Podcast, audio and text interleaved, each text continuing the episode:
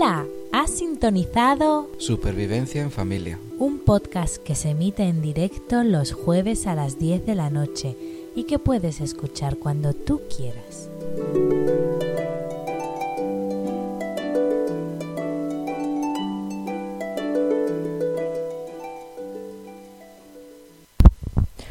Muy buenas noches.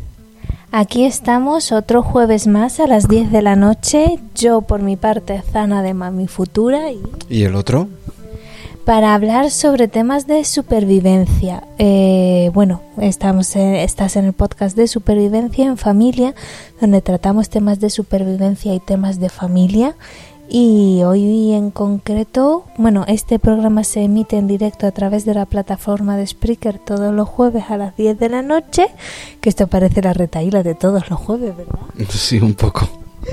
Y bueno, pues podéis entrar, saludarnos en directo, que os saludamos de vuelta y demás. Y bueno, como podéis ver, luego no hay ninguna clase de edición en el programa, sale todo en directo. Y bueno, pues en el tema de hoy vamos a hablar sobre el verano, ese que ha empezado hoy a las 12 y 7 minutos. Eh, efectivamente, vamos a hablar un poquito de los riesgos que tenemos en verano en relación con, pues eso, con el estar recibiendo la radiación solar que es mucho más intensa que el resto del año, con los problemas de la alta temperatura que podemos tener y un poquito hablar de las protecciones que debemos tener en cuenta y a ver cómo lo vamos sobrellevando el verano. Sí, porque además no solo la, la radiación es más fuerte, sino que también es más prolongada en el tiempo, porque tenemos muchas más horas de sol. Yo hoy me he despertado a las 6 de la mañana y ya había luz del sol en el cielo. Son las 10 de la noche y sigue habiendo luz del sol, ¿vale? No es luz del sol directa, pero no se ven las estrellas. Efectivamente, y es que además en, en invierno es más fácil que tengamos los días nublados, que la temperatura es mucho más baja, tenemos menos problemas, hay que abrigarse y demás, pero ahora en verano, pues lo que se suele, que mucha gente dice, lo típico de que, que en invierno yo me abrigo y ya está, pero en verano te empiezas a quitar ropa y llega un momento en el que ya no te puedes quitar más, que y el sol sigue pegando y sigue haciendo calor. Bueno, pues como os he comentado antes, esto es un programa en directo y vemos a Reinicia que acaba de entrar en el chat. Muy buenas noches, Reinicia, gracias por entrar, preciosa. Buenas noches. Bien, pues vamos a hablar sobre uno de los mayores, porque ¿cu- ¿cuáles serían los mayores peligros del verano? Pues considero que los mayores peligros que podemos eh, tener ahora en verano es eh, primero la temperatura, que es un, gran problema, y sobre todo unido a, a la radiación solar.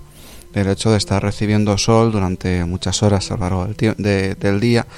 Entonces esto nos puede implicar una serie de riesgos, como pueden ser las quemaduras solares, golpes de calor, eh, podemos sufrir mareos, podemos sufrir deshidratación si no tenemos cuidado. Bueno, pues hay, hay un montón de cosas asociadas a este aumento de la temperatura, que además este año ha sido bastante radical, porque apenas hemos tenido primavera, hemos tenido prácticamente un otoño de días así como muy nublados, con, incluso frío en muchos casos. Me miras con cara extraña. No estoy nada de acuerdo, creo que ha sido una primavera, primavera, por fin. Sabes que llevamos muchos años sin tener una primavera de verdad, sino una primavera-verano, y por fin hemos tenido una primavera-primavera. Bueno, a ver, sí que es verdad que ha habido por ahí un par de semanas en las cuales pues teníamos temperaturas un poco templaditas, con lluvia algunos días, pero también es cierto que hemos tenido varios días en los que la temperatura era bastante baja, llegando a hablar de los 10-12 grados durante el durante casi todo el día y me parece un poco un poco drástico para hablar de primavera. Para mí era primavera. Yo era feliz porque además estaban brotando. Aquí reinicia que además nos dice, de hecho iba a decir buenas noches, pero como aún es de día no me parecía correcto. Porque es que es que todavía hay luz del sol, anda. Y todavía lo que nos queda, que recuerdo cuando a esta hora todavía es las diez y media. Pero bueno, vamos con nuestro temita del verano. Em, una de las mayores preocupaciones que has comentado han sido las radiaciones solares y lógicamente pues deberíamos prevenirlas. ¿Cómo podríamos prevenirlas?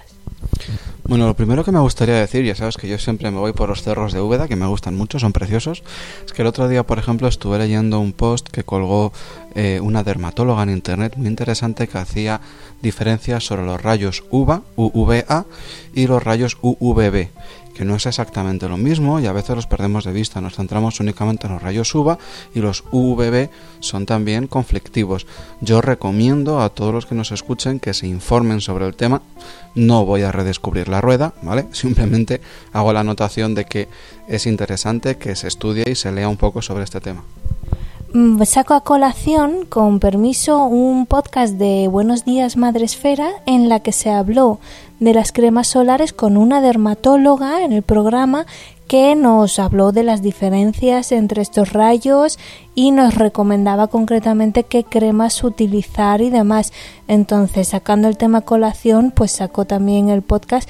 Me pareció muy interesante y recomiendo. Buscáis Buenos Días Madre Esfera y en uno de sus programas de los últimos dos meses hay uno de cremas solares. Pues sí, de hecho, bueno, hablando sobre el tema de la radiación solar, pues en principio los dos grandes riesgos que sufrimos.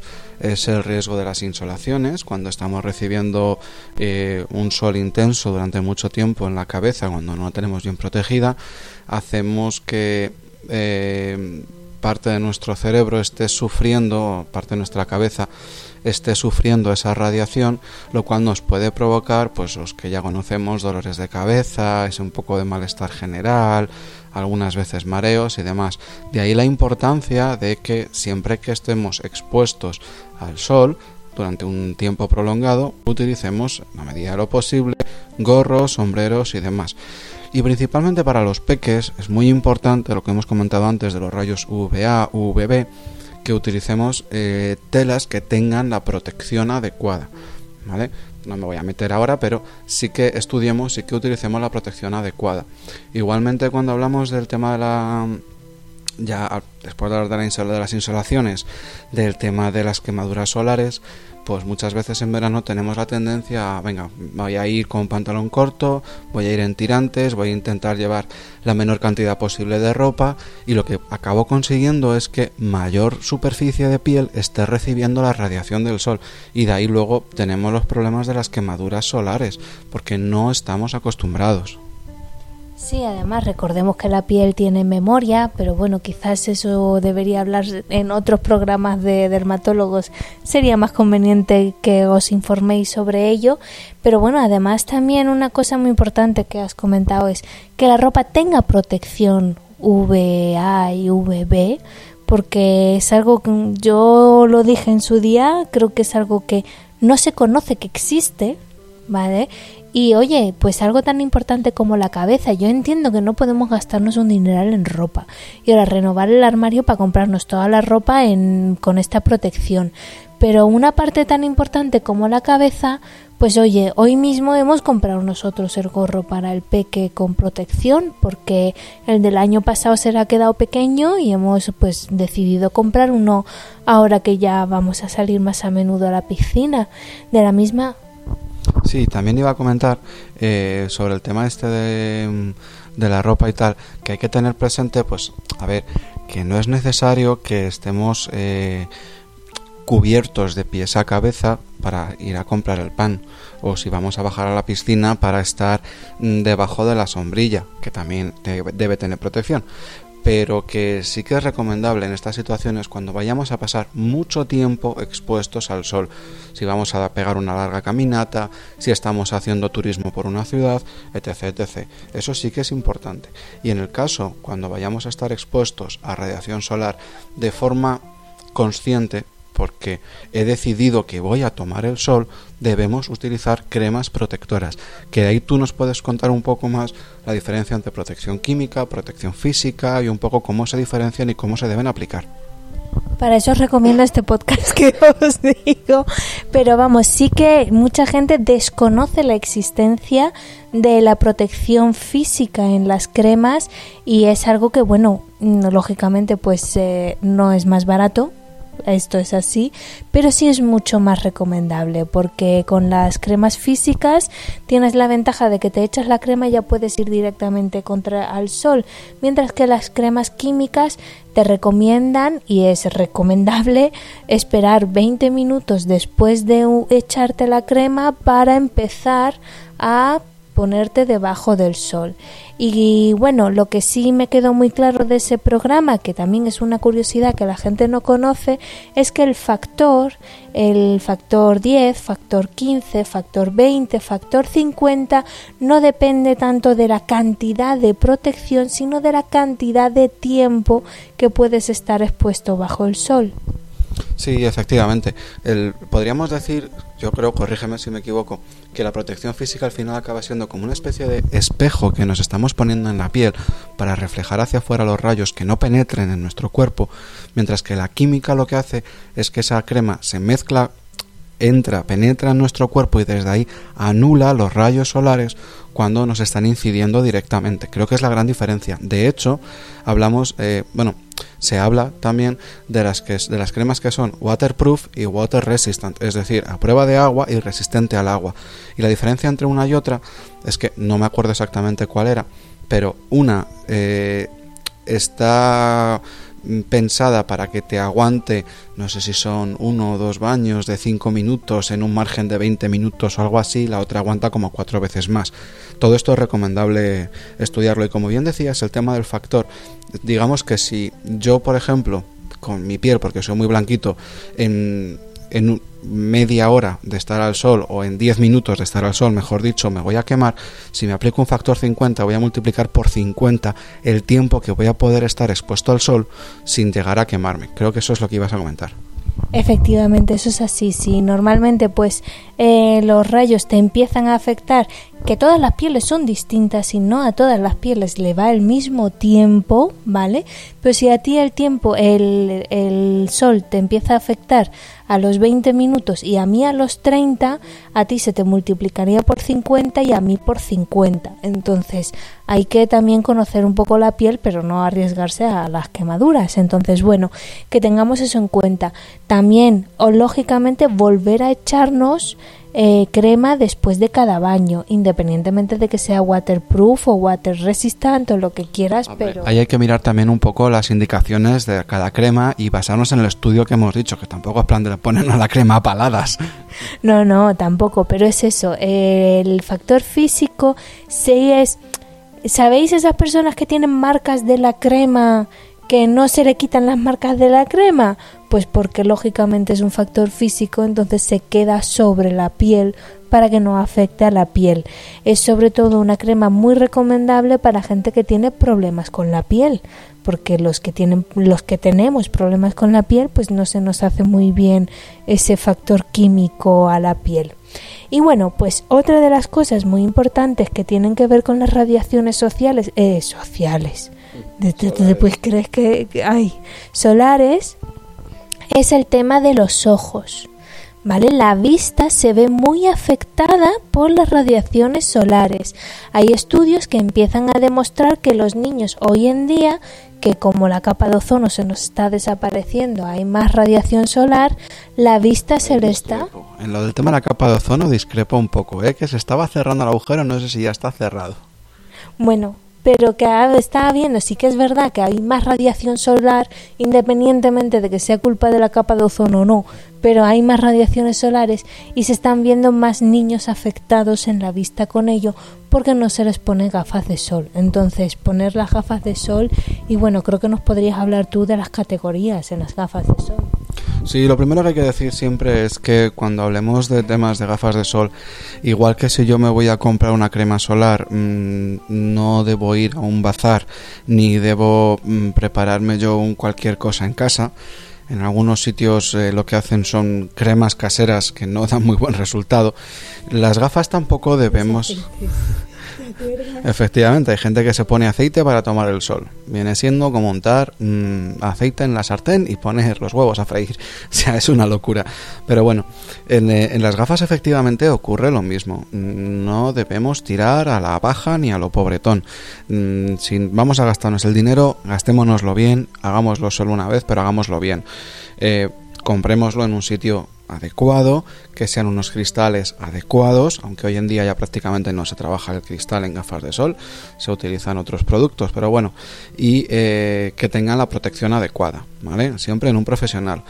Y con el tema de las categorías, pues básicamente cuanto mayor sea la categoría, ya sea 1, 2, 3 o 4, eh, mayor será eh, lo oscuro que sean las gafas. actualmente se pueden utilizar eh, para conducir gafas de categoría 1, 2 y 3 sin ningún problema, pero las gafas de categoría 4 que son más oscuras están prohibidas a la hora de conducir.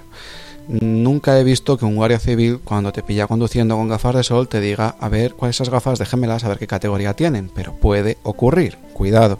Y de hecho se hace así porque no es recomendable, podemos perder demasiada visión a la hora de estar tan, debido a que está tan oscuro, podemos... Mm, perder un poco la atención a los pequeños detalles o las cosas pequeñas puede costar mucho más. Entonces no es recomendable. Las gafas de sol de categoría 4 están pensadas exclusivamente para alta montaña, allí donde el sol incida muy directamente o estemos muy expuestos o sitios donde haya...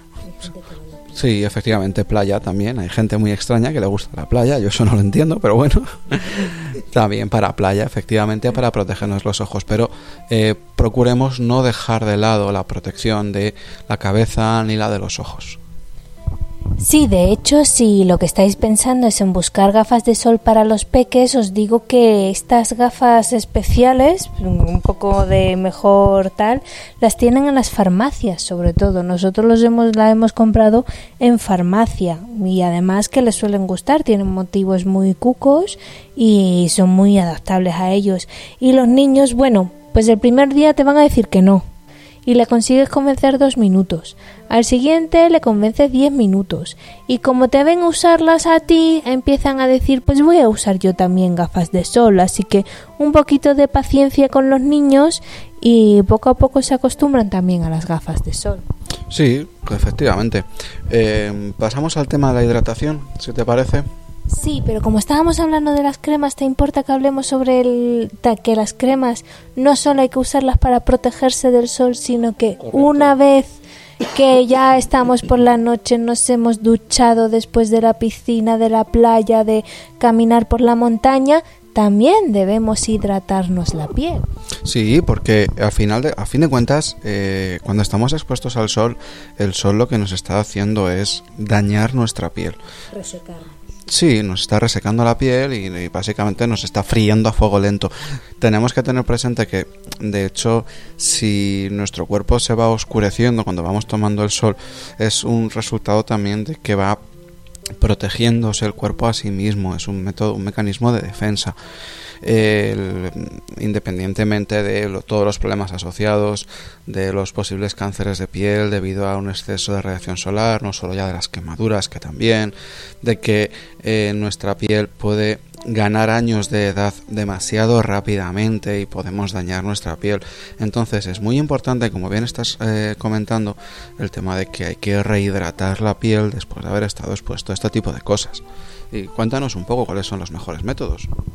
Pues la verdad, mm, mi piel es muy particular, ya lo he comentado antes, mi piel tiene problemas y bueno, lo que sí he notado es que le van muy bien los aceites, pero claro, en verano hay que tener mucho cuidado con usar aceites. Mm, los recomiendo en caso de necesitar una hidratación hiper porque llevemos una semana sin hidratarnos y oye, noto la piel un poco reseca, debería después de la ducha me echo y luego me lo quito para que la piel coja porque sí que sobrehidrata mucho, pero es mejor la crema básica eh, y voy a decir marca porque sí que noto diferencia en marcas. La Nivea de toda la vida, esa es la que mejor hidrata y mejor me cura los problemas de piel que tengo. Entonces, bueno, pues eh, mm, a la noche antes de acostarnos nos vamos a duchar, pues echarnos un poquito de Nivea en las zonas más resecas que notamos, que sobre todo son las piernas y los pies. Y los hombros en algunas ocasiones, o los brazos, la cara también. Pero sí que es cierto lo que has comentado del aceite. En ningún caso debemos darnos aceite si luego vamos a estar expuestos a radiación solar, porque nos va a hacer un poco de lupa y, y podemos conseguir el efecto contrario, y eso es un tanto peligroso. Sí, pero si estamos muy resecos en zonas, pues eso, las piernas, que luego vamos a usar pantalón largo, o mañana no vamos a ir a la piscina y tampoco tal, pues oye, tampoco está de más el decir, venga, hoy me voy a cuidar y voy a hidratarme bien esa parte de la piel que tengo más reseca. O pues mm, las personas embarazadas, pues eh, hidratar la, la zona que se va a ensanchar es muy importante para evitar luego las estrías. Y eso hay que ir haciéndolo incluso cuando no han salido las estrías todavía. Sí, efectivamente. Y bueno, podemos pasar al tema de la hidratación, si te parece bien. ¿O qué nos hemos dejado? Ah, el calzado, es verdad, tienes toda la razón.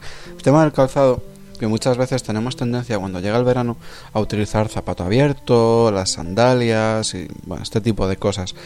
Sí que es cierto, como bien comentabas tú antes del podcast, es que, jolines, con el zapato abierto, pues como que el verano se lleva de otra manera. Vas más fresquito y Sí, yo he sido de usar zapato cerrado hasta en pleno agosto viviendo en la zona de costa, porque odio el zapato abierto pero sí he notado desde que una vez me dio por usarlo con exceso de calor que por ahí pie algo dice. Igual que en invierno es muy importante tener el pie caliente, en verano tener el pie fresquito la sensación es distinta. Y también hay que tener en cuenta que tanto por los brazos como por las piernas nuestro cuerpo eh, se aprovecha de las extremidades para, para perder temperatura, para refrigerarse. Entonces no es mala idea, efectivamente, el utilizar, pues eso, el zapato abierto, manga corta, tirantes y demás. Pero ahora bien, hay que tener presente una cosa. Si yo voy a utilizar zapato abierto porque voy a dar una vuelta y voy a estar la mayor parte del tiempo protegido del, del, sol en zonas de sombra y tal, muy bien. Pero no nos olvidemos de que nuestros pies, es una de las zonas que se pasa tapado la mayor parte del año, es un gran error pasar de utilizar zapato cerrado todo el día porque ha estado haciendo frío a de repente llega esta época que empieza a hacer calor y digo, bueno, pues nos vamos a ir de vacaciones a por ejemplo, Barcelona, porque es precioso y voy a hacer turismo de ciudad. Y el único calzado que me llevo es el, zapato abierto. ¿Qué me puedo encontrar? Me puedo encontrar unas quemaduras en los pies tremendas. Eso es peligroso, no es nada recomendable utilizar en exclusiva el zapato abierto cuando vamos a estar expuestos al sol. Además, también recordamos que lo hemos dicho en algún podcast anterior que si vamos a estar en una zona donde el suelo sea muy natural, ¿vale? Es decir, que estamos en zonas de tierra, zonas de campo y demás. El calzado abierto se puede convertir en un pequeño problema porque es fácil que, eh, aparte de que nos llenemos de polvo, pues nos entre tierrilla, nos provoque rozaduras, etc, etc. Entonces, bueno, igual que comentamos de me puedo poner pantalón corto y camiseta de tirantes o manga corta. Si voy a dar una vuelta por aquí o he quedado con unos amigos para ir a una cafetería o porque vamos a ir a hacer unas compras, ahí puedo llevar también zapato abierto, pero lógicamente si voy a estar a pleno sol la mayor parte del día, debo tomar eh, protecciones, debo tener cuidado. Y no nos olvidemos de que nuestros pies también están ahí, podemos sufrir serias consecuencias. Además que con el calzado abierto sí que he notado que se me hincha más, se me como que acumulo más líquido en la zona y demás. Entonces, bueno, se me pone más moreno cierta zona, menos el tirante que tiene la sandalia. Pero sí, a ver, de vez en cuando, pues yo el calzado cerrado, la verdad, ahora lo uso más en casa que en la calle. Pero bueno, eso ya creo que va un poco a cuestión de gustos. Claro, pero también es por lo que estamos comentando, porque realmente no sales a decir mm, voy a hacer senderismo y voy a estar tres horas a pleno sol y me llevo calzado abierto. No, ¿sabes? Sino que voy a, voy a dar una vuelta, voy a ir a comprar cuatro cosas, pero la mayor parte del tiempo voy buscando la sombra o estoy protegido bajo techo o, o, lo que sea, ¿vale? Entonces, en esas condiciones sí es ideal utilizar un zapato abierto, pero si vamos a estar agrediendo a nuestro cuerpo, en este caso a nuestros pies, porque va a estar durante mucho tiempo expuesto al sol, no es recomendable. Pues en eso estoy totalmente de acuerdo. Y pasamos al siguiente tema que estábamos ya hablando con ello, con las cremas de hidratación, sobre el tema de la hidratación. ¿El hidratación es equivalente exactamente a agua? Hidratación es exactamente equivalente al agua en el, el 99,9% de sus acepciones, pero hay que tener en cuenta una cosa que es un riesgo que a veces nos ocurre. Llega el verano y como hace tanto calor, hay veces en que no nos apetece comer nada. Bien, debemos tener presente que si nosotros nos limitamos en exclusiva durante demasiado tiempo a beber únicamente agua, pueden faltarnos ciertas sales minerales, ciertas vitaminas que no estamos consumiendo y que mm, podemos llegar a sufrir una deshidratación por falta de sales minerales, por ejemplo. ¿Eh? podemos llegar a sufrir ciertas dolencias debido a esto. No es raro en esta época que de repente nos entra el calor y es muy intenso, pues que sobre todo si estoy en, una zona que hace mucho calor y expuesto al sol y demás, bebo agua y bebo agua y me paso la mayor parte del día con la tripa, entre comillas, hinchada de agua, no tengo hambre y me salto comidas y demás. No es nada recomendable hacer esto. Eh, lo más recomendable es intentar hacer comidas, pues lo que llamamos comidas ligeritas, podemos eh, pasar de pegarnos unos callos con garbanzos estupendos, ¿sabes? Típicos de cuando está ahí nevando copazos, a, un buen chorizo, a hacer pues es un poco más tipo gazpachito, más ensaladas, ese tipo de cosas. Muchas veces no es necesario dejar alimentos de lado. Nosotros, por ejemplo, hoy en la comida pues hemos hecho una ensalada con garbanzos.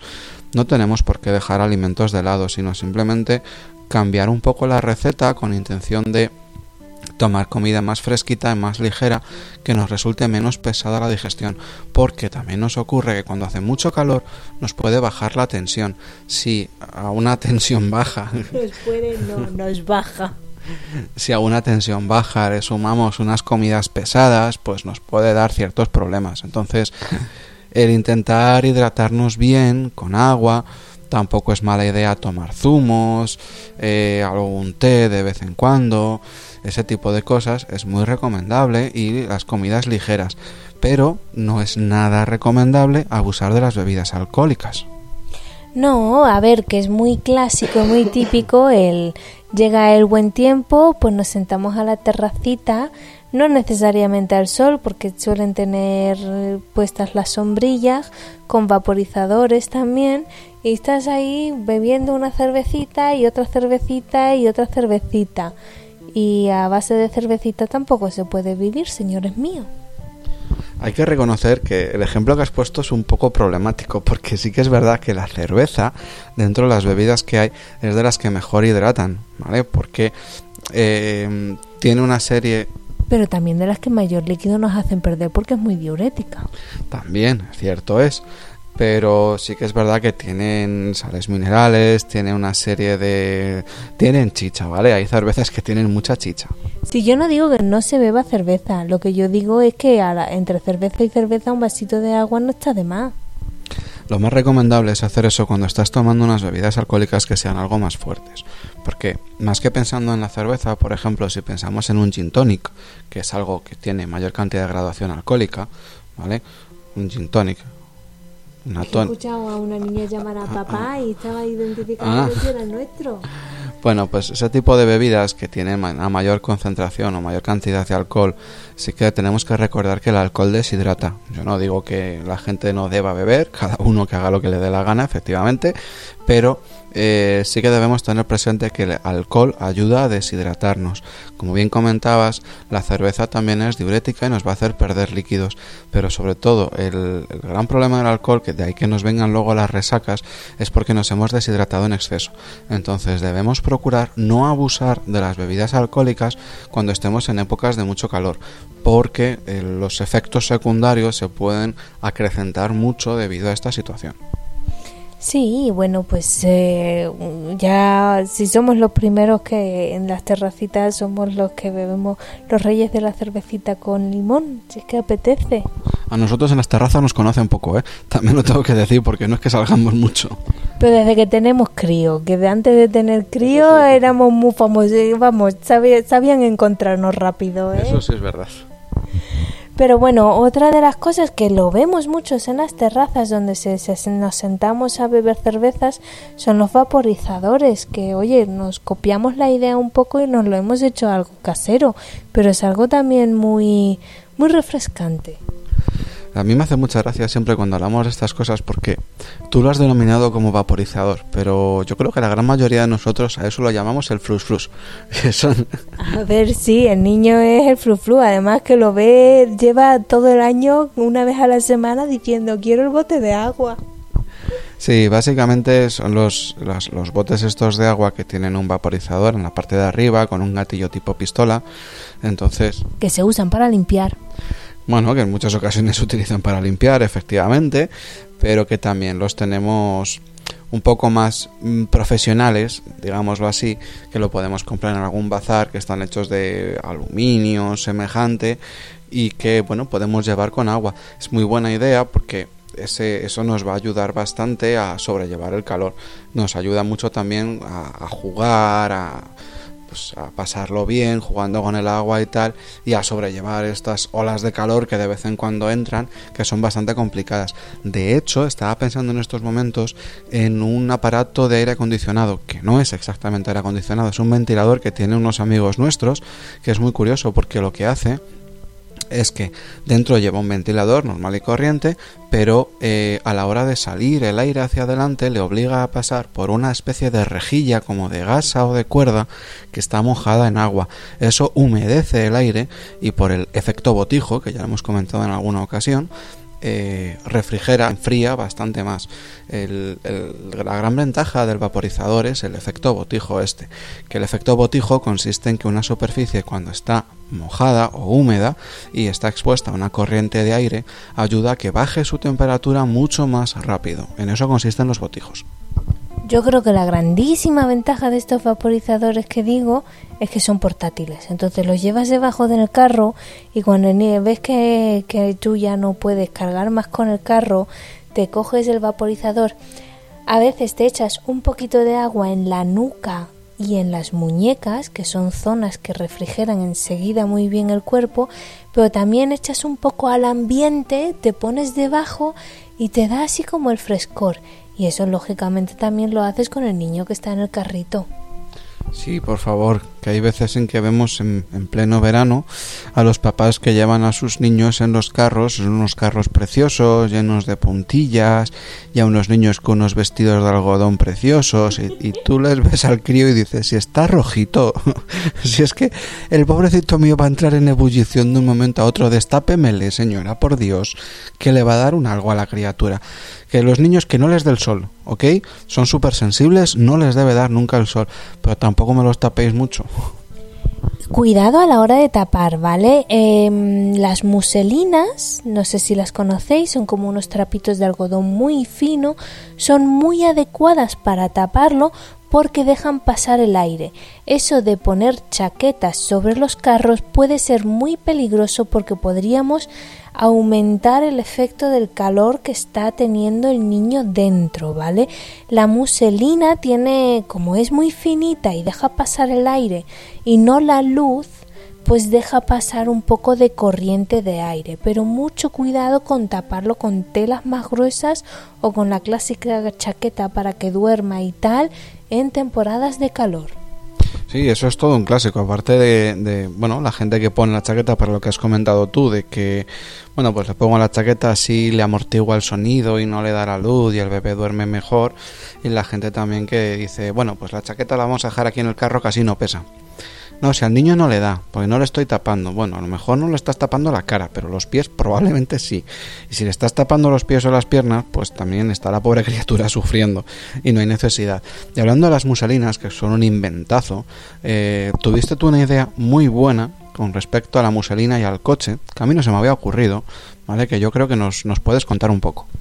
Sí, no, básicamente eh, es el niño, pues cuando se sienta en su silla en el coche, después de darle tres horas el sol, pues cualquier tú te cuesta tocar el cinturón cuando le da una hora al sol, imaginaros. Que se le quema el culo, vamos. Se le quema el culo, el tal, se pone a llorar y tú te tienes que ir y bueno, pues os imagináis la situación. Pues de esto que dices, a ver, mm, no tengo parasol para la... El parasol al final no sirve para nada, menos los que te vienen clásicos de ventosa, la verdad. Y con una muselina más grande que las de un metro por un metro, ¿vale? Hay diferentes tamaños, hay unos que son más grandes. Es el...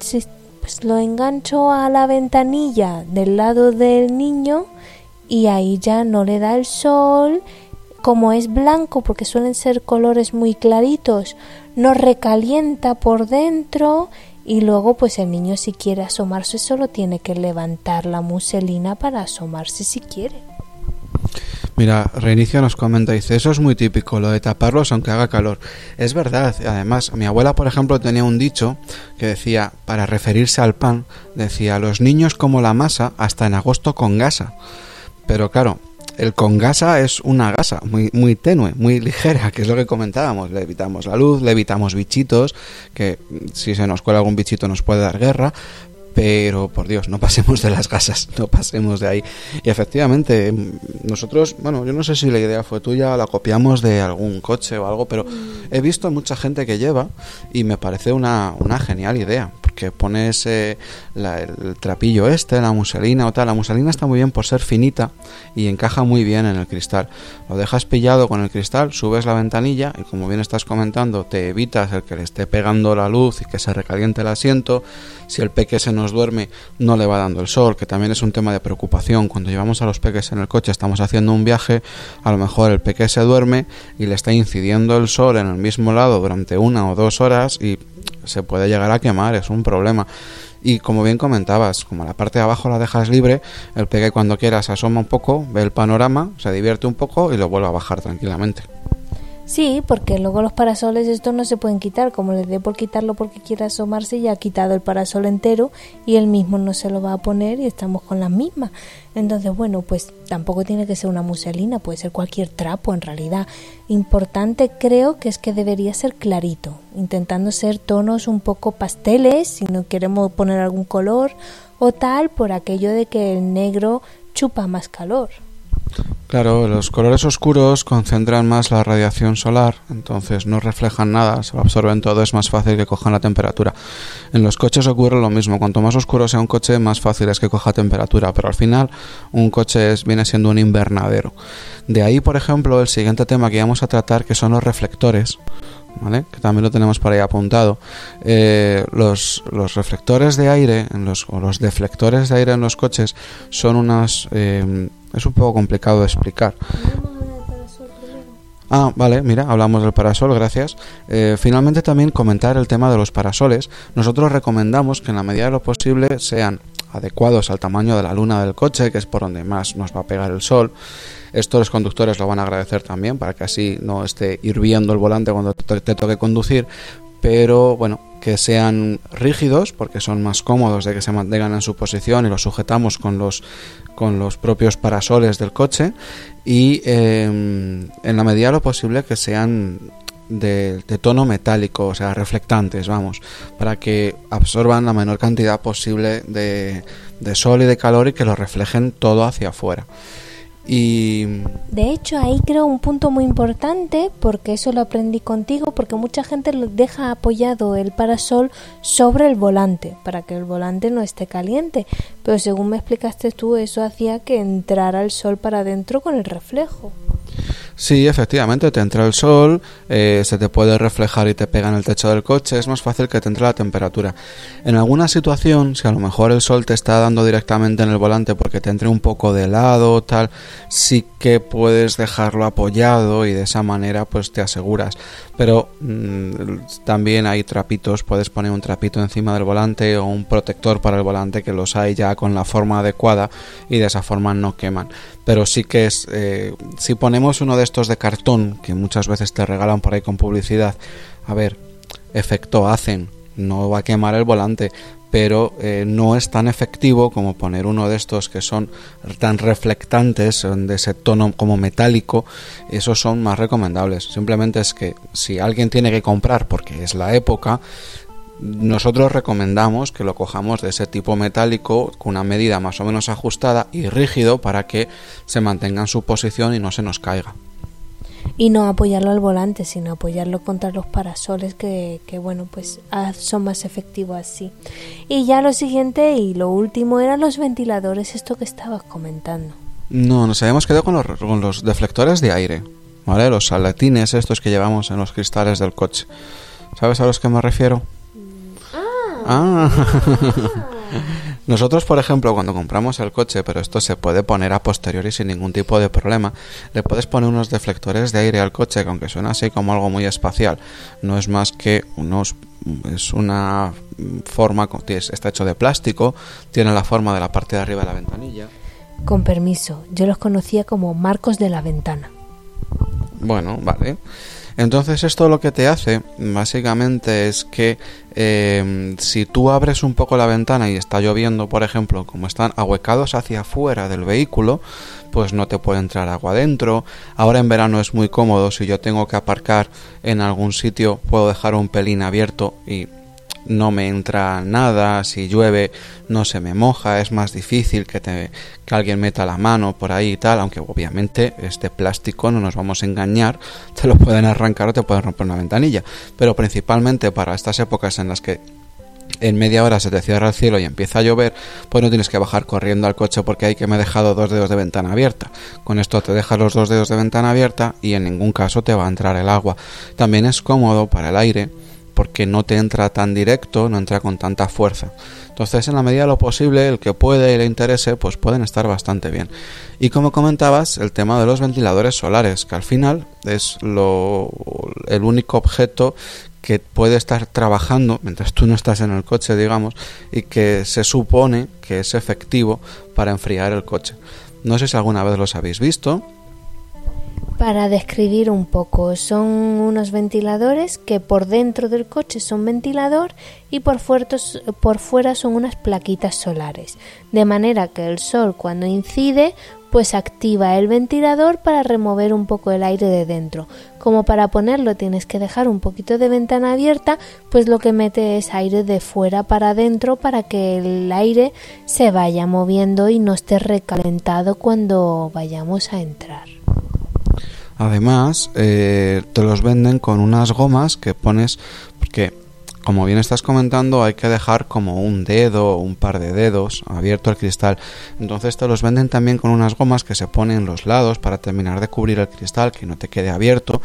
Y como bien estás comentando, con esas placas solares, en cuanto le empieza a incidir el sol, el ventilador empieza a actuar por efecto de la placa solar y lo que hace, tal y como está ubicada, es que te coge aire de fuera y mete aire hacia dentro del coche.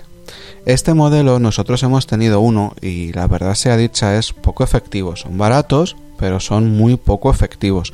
Tiene que dar el sol directamente para que se muevan, el aire que te están metiendo en el coche viene estando más o menos a la misma temperatura que está el coche. La verdad es que a nosotros no nos sirvió de nada y por más que lo intentamos mm, no era muy agradable. Además que si estás circulando con ello, pues tienes más ruidos. Pero hay un modelo bastante interesante que es muchísimo más caro, ¿eh? que tienes tiene más placas solares, está compuesto de dos ventiladores y además es programable.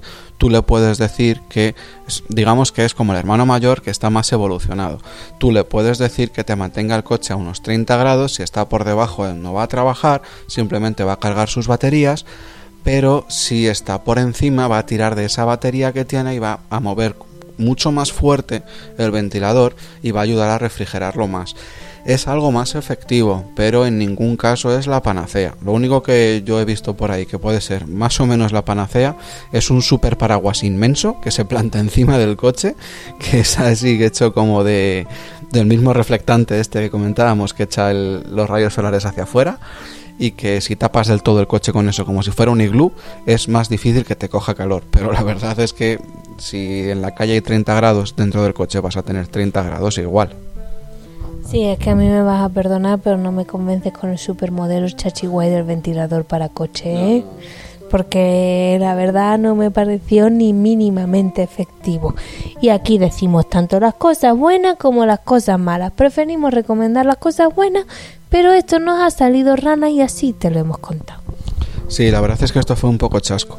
Eh, bueno, con el tema del calor en el coche, recordaros dos cosas. Eh, primero, eh, antes de montarnos en el coche, bajamos un poco la ventanilla de un lado y abrimos y cerramos la puerta con cuidado del otro lado. De esa manera vamos a forzar a que el aire entre y salga muy rápido y enfriamos bien.